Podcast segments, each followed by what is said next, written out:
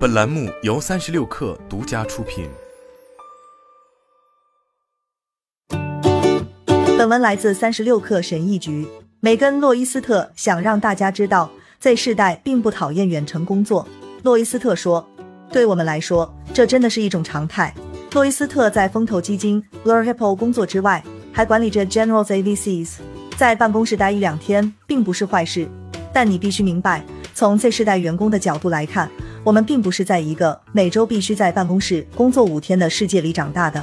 除了关于 Z 世代想在哪里工作的问题外，洛伊斯特还被问及了很多问题，比如如何平衡面对面工作时间、职场灵活性、TikTok 的某些趋势意味着什么，以及 Z 世代员工的远程工作实际上是什么样子的。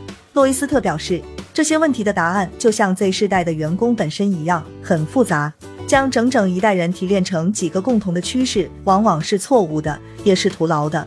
Z 世代就像千禧一代、X 世代和他们之前的婴儿潮一代一样，通常被误解。有人告诉我，我们是屏幕成瘾者、TikTok 狂热者和精神分裂者。但尽管我们在社交媒体上花了这么多时间，数据却支持这样一个事实：这一代人重视面对面的互动。了解如何管理和留住 Z 世代人才将是未来几年的关键，因为到二零三零年，我们 Z 世代将占劳动力的百分之三十左右。各公司都意识到了这一点。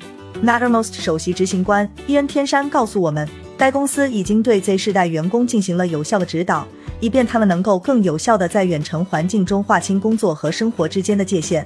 Gusto 远程体验主管利伯蒂·普朗克告诉我们，该公司了解到，在入职过程中为年轻员工提供尽可能多的信息，例如 Gusto 的组织结构图，有助于他们更快地熟悉公司。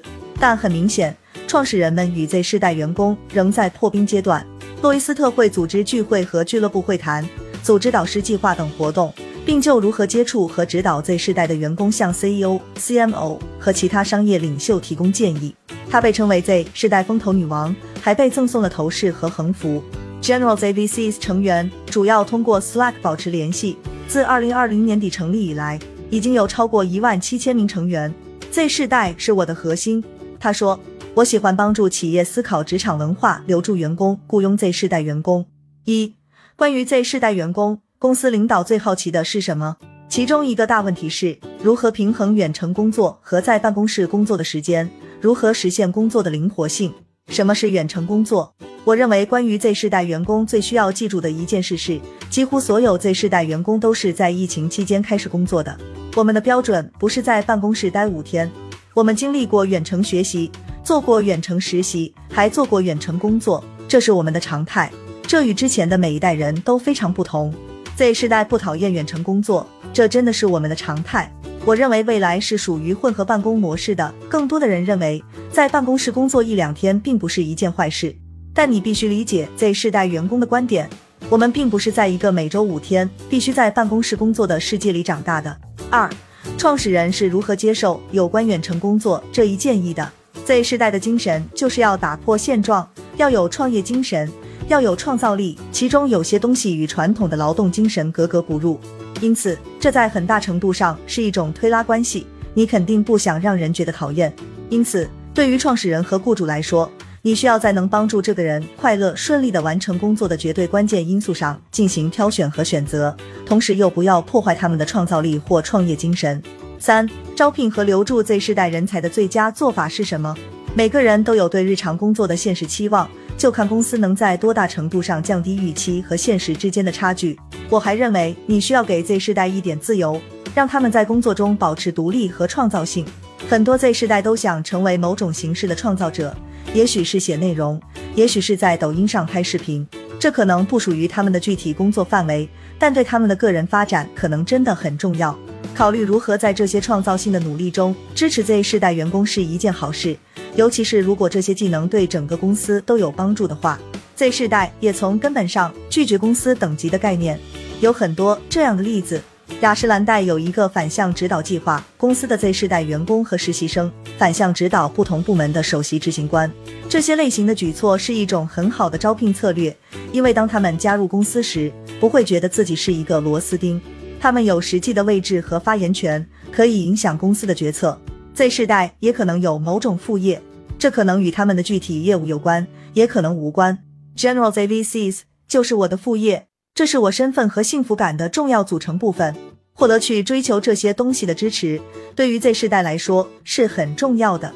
这就是很多 Z 世代的情况，他们可能在 Depop 英国一家二手潮流交易网站上卖衣服，或者开网店，或者写博文等。四，你从 Z 世代员工那里听说的离职主要原因是什么？最大的一个是缺乏被看到和被听到的感觉，他们希望被视为有价值的员工。但因为他们处于某种僵化的组织或其他原因，导致其并不这么认为，也有可能是所在行业的缘故，导致他们总是被低估。我认为公司不要仅仅因为人们的年龄和经验来评价他们，客观些会更好。五，从 Z 世代的角度来看，你是如何看待和管理职业倦怠的？我非常喜欢自我反省。真的会花时间评估自己的生活目标，对自己来说重要的事情，我是如何度过每一天的等等。我意识到自己一直在工作，但我为自己辩解的理由是，我现在二十五岁，没有所谓真正的责任，只需要付自己的房租。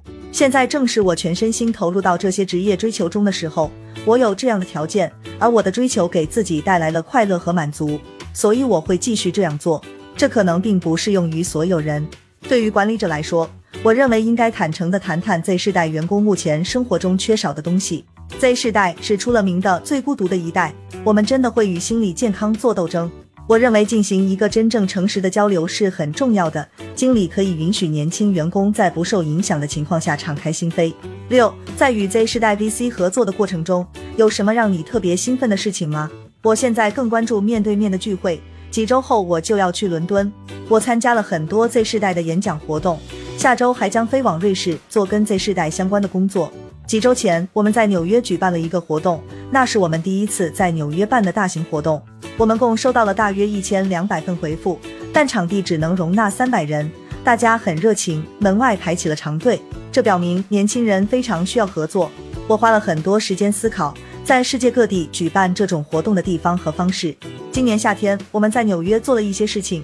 九月又在伦敦办了一些活动，还有其他的活动也即将到来，但我还不能透露太多。好了，本期节目就是这样，下期节目我们不见不散。